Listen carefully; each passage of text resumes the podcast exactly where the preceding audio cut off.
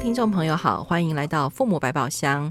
在这个系列录音当中呢，我们想要跟大家分享很多关于学龄前的孩子的生活点点滴滴。其实也就是希望爸爸妈妈从小孩人生刚开始，你陪在他身边的时候，你就开始对他做多一点，对他好的事情，对你自己也是好的。那今天这一集，我们想要聊一聊比较具体的生活情境哦。我们很常听到爸爸妈妈反映，小孩都不好好收玩具，嗯，很生气。现在坐在我旁边的呢是雅萍，来，雅萍你好，Hello，大家好。那当然还有我们的玉芬，玉芬你好，大家好。那因为我们的小孩都很大了哈，我们就是从网络上收集到非常多人对于小孩不收玩具这件事情的苦恼，然后甚至还有人说，我都陪他收了，我都教他收了，我的柜子都准备好了，我还帮他贴贴纸。是小孩是有事吗？为什么不肯好好收？讲之之类，我想不用讲太多细节，大家一定拼命点头。嗯，那个雅萍想知道为什么老公不收玩具，然后儿子不收玩具，女儿不收玩具？等一下，你你是说你老公玉芬，你老公的玩具很多，没有好好收是吗？对啊，遥控器有十只吧？哎、欸，等一下这一题我也要加一耶。那我们就从这个开始聊好了。对我老公的遥控器，别人的小孩，就是别人的小孩都不好好收他们的玩具。来来来，从这边开始聊好了。来来，玉芬来，玉芬，你老公对啊，就是不是打个 game 一台一支就好了吗？哦，没有，我我真心懂。我们家的那个 Switch 有有四副摇杆，对，然后还可以有什么纪念款什么款。然后你有三台就有几百只这样，然后你就可以看到到处都是。昨天回家打完丢在客厅茶几上，然后书房丢了三只，然后那个电视前面又丢了三只，我就不懂哎、欸。所以你有跟您贵老公说点什么吗？嗯，他觉得这样已经收的很好了，而且这样子要玩的时候比较好拿。哦啊，所以所以那那你有跟他回嘴吗？哎、欸，今天是我主持人，好有很有道理呀、啊！你就没有回嘴了？有道理呀、啊！他说：“哦，我上班上的累的要死，回来一坐下来，马上就可以拿到，有什么不好嘞？”哎、欸，你说是不是很有道理？你，你欺善怕恶哦！小孩这样跟你讲，你我欺谁？你就买单吗？你欺负小孩？不会、啊，小孩没有没有没有，小孩照样丢在那个茶几上啊！他他儿子学老爸一模一样啊！所以一样骂，然后一样不收。一样一样没有用，哎、欸，儿子要归，我对儿子的口气比较好。儿子，这东西用完要归位哦。然后儿子说：“为什么？让我明天坐下来就可以拿到啊。”其实都蛮有道理。怎么办？我们这集真的要真的要确定谈收玩具吗？要聊这一题，我真的不知道该怎么办，因为我老公也是这样。结论就是别人的小孩教不好。来，那我们要对自己的小孩有信心。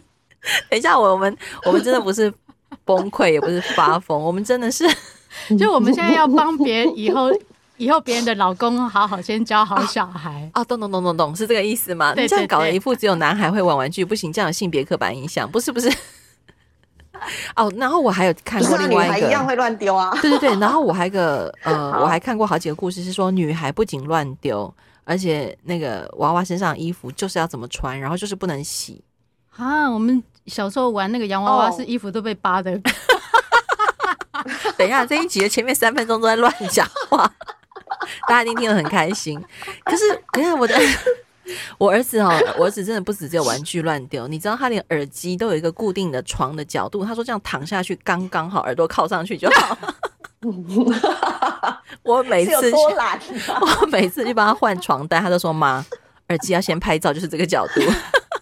要记得要归位哦，他在提醒妈妈要记得要把没有没有，我就说那你以后自己换床单哦，真的，我干嘛还帮你归位？哦、好了，我没有打算帮别人老公教好。欸、好，给你说哦，那我要讲，我真的没有把小孩教好。那个我女儿大概小五的时候，有一次那个我婆婆他们要来我家，然后我老公就去跟我女儿谈，就说那你可不可以把房间收好？这样阿公阿妈来看到才不会这样，像现在这样乱七八糟。我女儿说：“干嘛收？门关起来就好，这是我的空间啊！”爸爸一句话都说不出来。哎、欸，我也认同哎、欸，怎么办？这是他的房间，他的空间，真的。那阿公阿妈自己要打开来是他的问题，对不对？没有，是完全不准打开。我女儿那天在上面，就是门上面贴着“私人空间，请勿进入”。我给她拍手。所以这一集我实在是不知道，实在不知道我可以聊什么、欸。哎，糟糕，那怎么办？可是很多爸妈真的在这一题上很困扰啊。嗯，真的很困扰。真的，真的，我跟你说，网络上这种干嘛？我们我们这一集就只需要一直重复说，对爸爸妈妈真的很困扰就好。哎、欸，等一下，等一下，我认真说，我认真说，好好。我我刚刚有跟雅萍私聊的时候，我说，其实我的两个儿子小时候玩具超多哦，你知道为什么吗？嗯，嗯因为老爸假借名义说，哦，要给小孩玩这个，这个对脑力很好，哦，要给小孩玩这个，因为逻辑很好。他把他小时候哈想玩的，家里买不起的。一次一次买起，所以呢，从汤马士小火车的轨道，哇，你知道那个简直疯狂，就是家里三个房间铺满了蓝轨道，本人要一直短一短一跳来跳去，然后所以轨道 轨道不能收哦，对，然后妈妈半夜要起来上厕所，要自己保重。然后那个乐高啊，从大乐高、小乐高，然后拼命买、拼命盖，就完全就是爸爸本人。所以，我们都还在谈别人的小孩，我们到底在干嘛？所以我要讲是，等到玩具可以收的时候，其实小孩会觉得爸爸要一起收哦。然后爸爸如果没有太乖，一起收的时候，其实我真的会陪我两个儿子一起收。小时候就是你一个我一个，你一个我一个，那时候收到天荒地老。可是我那时候也觉得啊，反正我就这段时间只能照顾他们呐，因为那时候我的全职就是照顾他们嘛，那就把这个当成是今天早上的活动也不错啊。为什么要这么生气？其实我早早就有体悟到这件事情，就是通常爸妈，我们这集完全没有同理心哎啊！好好好，来开始来，现在六分五十九秒开始同理心。好啦，就是我也没那么反对，就是真的很多规矩从小能够让孩子有一个习惯，这个真的是好事哈。那但是可能爸爸妈妈一心想着只只想着要教。而忘了，其实，在这么小的小孩，我们心里面想着两岁、三岁的小孩，孩子们就说他要先建立规矩这件事情，对小孩来讲，他不会发生意义。就我们心里面一直想着，希望小孩能够自主嘛，哈，负起自己的责任。那我们要让孩子真正能够为自己负起责任的一个大前提，一定是这件事情必须要对孩子发生意义。好，所以我们希望小孩呃能够收玩具，我们。要让他建立的意义，并不要那么的硬邦邦的，是说要物归原处，而是让他知道收玩具这件事情对他来讲也有一些好玩的、有趣的。更重要的是有大人陪着他。好，比如就像刚刚培宇讲的，那希望小孩子能收，但是呢，我们也陪着孩子一起一起收，那就是让孩子在边玩还边有点乐趣的时候，也边。同时能够稍微体会着玩具收起来真的是还蛮好的一件事情，嗯，我觉得这个是在大人的心情上面或许需要做一点点调整，不要那么爱教，嗯，而心思多花一点点时间再说，在这个过程里面其实也是陪孩子，这样有没有很震惊？有，很震惊，嗯，今天可以下班了。不是不是不是，亚萍刚才讲的时候，其实我就想到我们家楼下的那个健身房啊啊、呃，因为它是一个很开放的地下室，我们很常经过的时候就会听见教练说 “Come on, baby, go go go”，我就很开心这样。哎、欸，健身也是一件很痛苦的事情、欸，哎，对吧？就是他很很很需要拉拉队，对不对？对。然后那个教练就会说。You good, you good, great, great, great！这样，然后每次我儿子都经过就说啊，教练真的回家不是肌肉很累，是喉咙很累。对，所以如果连健身这么辛苦的事情，大人我们都要教练的鼓励，嗯，然后在那边画虾、哦、支持着我们，那更何况是这么小、生活经验还这么少的孩子，他确实需要多一点大人的陪伴跟帮忙，跟陪他去理解收玩具这件事情的意义，对不对？嗯嗯嗯嗯，玉芬你觉得呢？我们这样有没有比较正经一点？嗯。有啊，很正经啊！但我认真觉得收玩具，不要，我应该是说生活有规律感吗？Oh. 是真的需要长时间培养的。嗯，那我们不妨一开始就是大人陪着做。我觉得我我刚就非常认同你们两位说的啊，就是意义感嘛，就收收玩具到底对谁有意义？那对小孩来说，收玩具有意义吗？老实说，不太有嘛。对，因为小孩都会说，除非你马上变成一个玩有趣的事情，是一种玩。嗯，但我想想，其实有点难啦。所以，其实我的小孩小时候啊，我真的就是除了那一次真的想把他赶出去之外，大概都后来我都认认命了，就是好，那就是就是玩玩就收，我来收。或者是他如果愿意，那就哦鼓励他，好棒哦！你你今天有帮忙收玩具，有一起收玩具，那有有收就是赚到，没有收就是我自己摸摸鼻子收，因为是我想收嘛，嗯，大概是这样。那我自己觉得那个规律感就是，嗯，就是我们陪他慢慢建立。那主要背后的，我我觉得那可以用镜像神经元来解释啦，就是我们做给他看，让他无意中的学习，这样，嗯。那因为我从小就是一个没有办法把书桌收拾好的小孩，我如果把书桌收拾好，我就找不到我的东西。但我妈如果要我收拾的时候，我就很痛苦的收拾。但是收拾完是我最痛苦、更痛苦的时候，就是我找不到东西。对，哎、欸，我也是哎、欸，所以其实可能还是有对，还是有特质的关系啦。像我妹妹的小孩现在小五嘛，哇，她真的是从小她东西就是要规规矩矩的耶。他没有妈妈教，他不用妈妈教，他自己就是东西就是要把它收好、弄好，通通都要干干净净。一天要换三套衣服，到现在还是哦。他去学校回来穿一套，洗好澡换一套，睡觉的时候要再换一套。然后他如果觉得那个衣服有点脏了，有点什么，他就是要换。这个也跟妈妈教养没有关系，这我在旁边看我知道。所以是我不知道，有时候我在想说，这个东西是天生气质吗，还是什么？我还不知道原因在哪里。哎，所以如果妈妈或者是爸爸的天生气质，或者是后续的生命经验，跟小孩的天生气质有冲突冲突的时候，确实就会出现我们刚刚说，就是叫他收都不收，然后或者是他觉得他等一下还要玩，可是爸妈不能理解为什么不能把房间整整齐齐的这件事情。嗯，确实是很多人的苦恼。哎，可是我刚刚也想说，那如果小孩。好好跟我们说说，嗯，我现在不要收，因为我等下吃完饭还要玩，嗯。可是如果这样的说法都没有办法说服爸妈，那是借口啊。谁？你说谁？谁是借口？爸妈不接受。小孩的借口啊？啊？哈？什么？爸妈通常不会接受啊。哦，你说爸妈会认为那是借口啦？对呀、啊，对对，我知道，我听懂了。你其实在骂爸妈，对不对？就是不要把小孩。不是不是不是不是。没有，这是真的。那天我女儿说她要捡狗大便，哇，嗯、隔了二十四小时才去捡呢、欸。啊，所以，所以我问她的时候，所以其实他们没有把这件事放在心上，这件事跟她无关，就是亚萍说的那个意义感，哦，跟她的需要，她有没有这个需要？对，好，提提到那个小孩的需要的这件事情哈，呃，我们会常常误以为小孩不需要一个秩序感。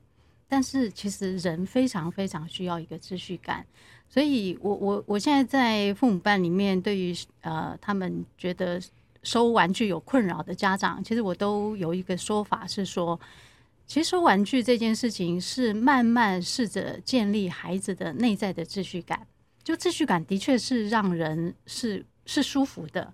那我我刚刚提的是说哦。呃在心里面放着一个目标，是让孩子能够建立一个内在的秩序感。当我们放的目标是这样的时候，其实会有某一种程度会让大人稍微稳一点。意思是说，我就不要很急着是小孩能够马上发了我要呃呃要求的那个指令。那一旦我们想着是说要建立他内在秩序感的时候，我们就会知道这个层次不是在行为上面的，而是。这个秩序感真的对于小孩来讲，他能够慢慢体会，哇，有有个秩序是好的。那一旦是我们希望建立的事情是比较深层的时候，大人会给自己多一点时间空间，也会给小孩多一点点时间跟空间。这个我常常会举的一个例子是说，我们在生小，老师也会教小孩写字，要按照那个笔顺。那这个笔顺当然它是有个道理在的。但是三小老师在跟小孩讲的，并不是说啊，字典就是要求这样啊啊，你用右手写当然是比较顺，但是你你一旦是左撇子的时候，右撇子的顺序对于小孩来讲，左撇子来讲，他就是不顺。啊，那那所以说，那个所谓顺不顺，的确是跟个人的习惯是有关系。所以，生祥老师在教这个笔顺的时候，不是只是说啊字典这样或怎样怎样，他更重要的是就很明白跟小孩讲，练习笔顺的这件事情是要试着建立你们内在的一个秩序感。而其实讲这句话的时候，小孩是有感觉的，他就会知道他要追求的是什么。那这件事情对他来讲是有意义的，就我们扣合着说，我们刚刚前面提的意义感的这件事情，嗯，我就补一下。我刚觉得这段话，如果所有的台湾一年级、二年级的国语老师，嗯，都可以好好的学会跟小孩讲，因为笔顺这一件事情。就是也是我在网络爬文的时候，所有的小一新生的爸妈、小二爸妈都会崩溃的事情，哎嗯、因为真的就有老师，他光是可以从小孩的字的那个最后的结果上看出他没有按笔顺哎，哇塞，这也是神人老师。哇，等级。好可怕哦。对，但是你回过来想，就是当我们跟小孩讲这么具有神圣感的话语的时候，其实我们也非常相信小孩耶，嗯、他他听得懂。对，这这句话很多大人会觉得是吗？真的吗？嗯，哦，对，但是小一新生跟学龄前，我觉得还有一个比较大的差别，就是我们现在会鼓励大家不要让小孩太早学写字，对不对？嗯。可是其实我跟你讲，很多幼稚园都开始写了。哇，哎，刚刚提到那个培瑜提到那个小一新生，然后我们又提到那个写字，哎，我顺便一下非广告一下哈。就是我们刚好在那个八月份有一个小一新生营哦，那那真的还蛮推荐，刚好要生小一的爸妈可以帮孩子来报名。里头我们会提到写字啊、拼音啊，还有一个很重要，爸妈最在意的情绪的呃的问题。好，我们在这些课程里面都会提到。哎，我们那个课程是八月几号啊？好，我们可是我先问一下，这个课程是大人来还是小孩来呀？当然是把小孩送来啊！大人都巴不得只是把小孩 啊送小孩去上课啊。所以结论就是爸妈可以休息。那请问有国一吗？高一吗？哎，国一的话要有呃小六参加那个前进国中衔接营哦，这个也是非常推荐。那高中生可以来参加动视营，对，这给高中生的动视营。顺便广告。我们人好好哦，孩子每个阶段我们都帮他设想好了，所以我们录 podcast 也要录学龄前。好，现在回到那个学龄前的这个、嗯、这个事情啊，就是你刚刚讲，不管是写字还是收玩具，那个内在秩序感这件事情，但是也许很多爸爸妈妈是第一次听到这五个字，嗯，很有可能，对对对，所以雅萍可不可以多聊一下这五个字到底？不然我们请玉芬好了，来玉芬，到底什么是内在？你不会？我承认我不会，因为你是一个桌子收不好的人哦，跟我一样。其实我也是什么都收不好。没有没有没有没有，等一下等一下等一下，我要说一下，那个桌子收不好是别人标准里面收不好，在我来说是很有秩序感的东西。哎，等一下，所以你其实是有你自己的内在秩序感啊？你怎么会说你不会？是呀，对呀，因为你说混乱的时候你找得到，反而整齐是你爸妈眼中整齐的时候，你反而找不到。对，没错。所以对你自己来说，所以内在秩序感，嗯，每个人有自己的标准嘛，是吗？是这个意思吗？他一方面当然是这样子，那那但是就是因为有时候我们只是用外在的一个呃要求去跟小孩子讲的时候，其实小孩会抗拒这件事情。哎，那他一旦抗拒说哇，你总是要求我这个要有秩序，那个要有秩序，反而。反而无法建立他真正内在的那个秩序感。那我我我我刚刚讲内在秩序感的一个很大的前提是，人都需要秩序感。那个秩序感会让我们生活真的比较好。哦、嗯，那我刚刚听说，其实我在生活上东西也是不是收的很好，嗯、但是一旦我下定决心要把东西收好的时候，收完，其实我心里面真的有一种清爽感。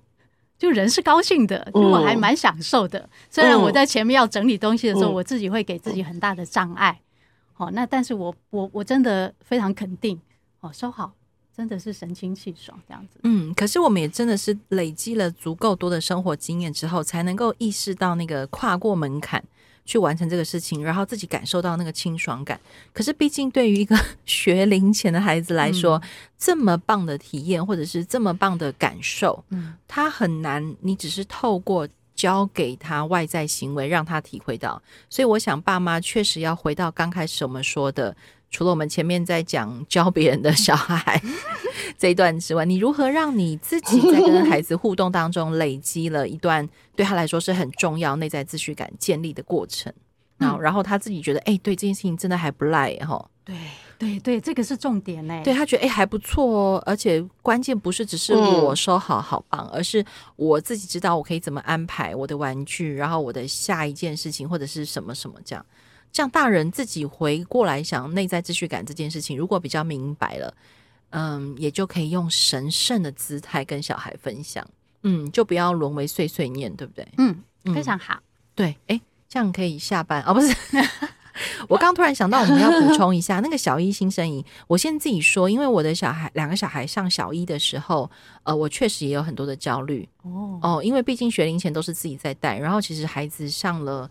大环境，然后要认识新同学、新老师，然后同学背后各自有四个背后灵，就是爸爸妈妈、爷爷奶奶、家长 哦，对不对？然后在这个刚刚雅萍刚刚不小心叶佩插进来，这个小艺新身影，其实是在今年的八月十五号到八月十九号，然后是在台大教室。那对象是升一年级的小孩，都很欢迎来参加。会谈一谈拼音，谈一谈写字，谈一谈情绪表达，还有生活跟课业适应。当然，最重要的是跟家长座谈。对，我们会邀请讲师，然后针对家长有一些经验分享，然后有一些、哦、那个座谈就是我跟乔兰，哦，雅萍跟乔兰，哎、嗯，乔兰，乔兰跟雅萍两个一起讲哦。这样大家受得了吗？会不会负担太重？不会，不会。那大家好好做笔记。对对。然后呢，我们也会跟孩子谈说为什么要上学哦。我猜这一这一题，哎，我想听哦，真的吗？我可以来，可是我没有小一。啊，那哈，因为很多爸妈其实不知道怎么回答小孩这件事情，而不知道怎么回答，其实是很怕孩子知道真相。哎呦。我意思是说，很多爸妈能给出来的大概都是一些很政治正确的的说法，但是那些政治正确到底是不是啊、呃、一样啦？吼，就是那些政治正确有没有办法对孩子发生意义啊？嗯，他到底有没有感觉？哈，所以这些东西呃，就非常欢迎呃，如果孩子能够来参加的话，他都有机会。重新真的开启他思考，开始思考的一个很好的开端呢。他会开始思考人为什么要上学。那在学校，而且他们去学校可以玩些什么，这些我们都会教他。哎，可是其实为什么要上学这个问题，很多学龄前小孩就会问了耶。很好啊，因为他们都被派去幼稚园上班，对不对？玉芬，是啊。是啊，对啊，我觉得小孩的幼稚园在台北的很多学校其实也是对小孩 loading 蛮重的，说实话，嗯，嗯，嗯，对不对？嗯，所以为什么要考试？然后刚刚玉芬有说，他的小孩去上幼稚园的时候，人家写作业他都没让他写，对不对？嗯，对，都不用写。所以为什么要写功课？然后为什么要专注？然后为什么有老师要管我？我觉得这个题目真的对。小孩好重要哦，嗯，嗯，嗯，除了知道政治正确答案之外，嗯、好，那个等一下广告时间结束，但是大家认真 上网查一下相关资讯，我自己觉得那个对小一新生跟家长都会很有帮助。好，那最后回来这个题目哦，玉芬，你刚刚有提到一个点，我觉得你可以多说一下。嗯、你说，呃，以镜像神经元的概念，我们其实是在示范给小孩看。嗯一种对待玩具的状态，或者是一种生活的处理方法，生活态度，对生活态度。嗯，这这件事情对于学龄前的小孩，镜像神经元这个概念，你可以多说一点吗？哦，你呃，要知道镜像神经元是什么吗？对啊，对啊，就是它长在大脑里面的那个那个好神经元。总之呢，它会自己模仿，就是我们大脑每天都在看很多资讯嘛，那它会。就是直接吸收进来，他不用经过意识，他直接就是学习。所以爸妈的那个不管啊，你你不用说，其实爸妈在做的事情，在说的话，然后他的表情，他的每天的那个生活方式，其实孩子都看在眼里啦。所以你如果要小孩收玩具，或许啊，我们可以做一件事，就是我们也把自己的东西收得好好的，然后跟小孩说：“哇，我收得好好的，我好开心哦。”这是一种展现。好，雅萍跟我两个都开始汗颜。还有一种就是，我刚刚在想有一件事情，就是我们可以让小孩有有那个我能感，就是我能做到。好，他可以收一个。你其实可以跟他互动的时候，找到他那个小小的成功经验，然后说大声的说给他听，鼓励他。那每一个孩子呢，其实对于自己有能力这件事情，他是非常喜欢的。那那个那个，我觉得那个那个那个鼓励非常重要。那慢慢的，或许他就会愿意做到他想做的事情。那不一定他可以把玩具收到你想要的样子啊，可是他会知道他应该要怎么样让自己过得舒服一点。我觉得这个很重要。所以听起来，其实我们今天还是很有收获。我们很有收获，我希望听众也很有收获。哦、为什么呢？其实我刚刚做了满满的笔记，耶，就是从亚萍刚刚提到了那个秩序感这件事情。然后收玩具这件事情要对小孩产生意义，然后其实人是喜欢有规律感的，秩序感，秩序感这件事情其实很重要。嗯、然后再加上玉芬刚分享镜像神经元这件事情，如果让小孩透过看见，然后直接模仿学习，然后在这个过程当中增强他的我能感，那。呃，把小孩的需求放在前面，而不是只是满足大人想要看到那个干干净净的样子，或者是很怕被阿公阿嬷来的时候看见被骂这样。那把这个东西想清楚了，我想对小孩来说，收玩具应该就不会是一件痛苦的事情。那对大人来说，也不会是每天都会发生战争那个地雷爆发的点。嗯，因为我们真的太常听到关于收玩具这件事情。好，那今天呢，我们就先聊到这边。如果大家对于收玩具，真心还觉得我们聊还有疑义，还有疑义，哎呦，这样很官话，嗯、不是？真心觉得我们聊的还不够多，然后大家还想听听更多，真的可以留言告诉我们，或者是大家对于任何学龄前孩子的生活教养啊，或者是在幼稚园发生的很多点点滴滴，你都很希望我们来聊一聊，分享一下，到底可以用什么样不同的眼光重新看待，都欢迎留言给我们。那今天再次谢谢玉芬，谢谢大家，也谢谢雅萍。谢谢大家，拜拜，拜拜。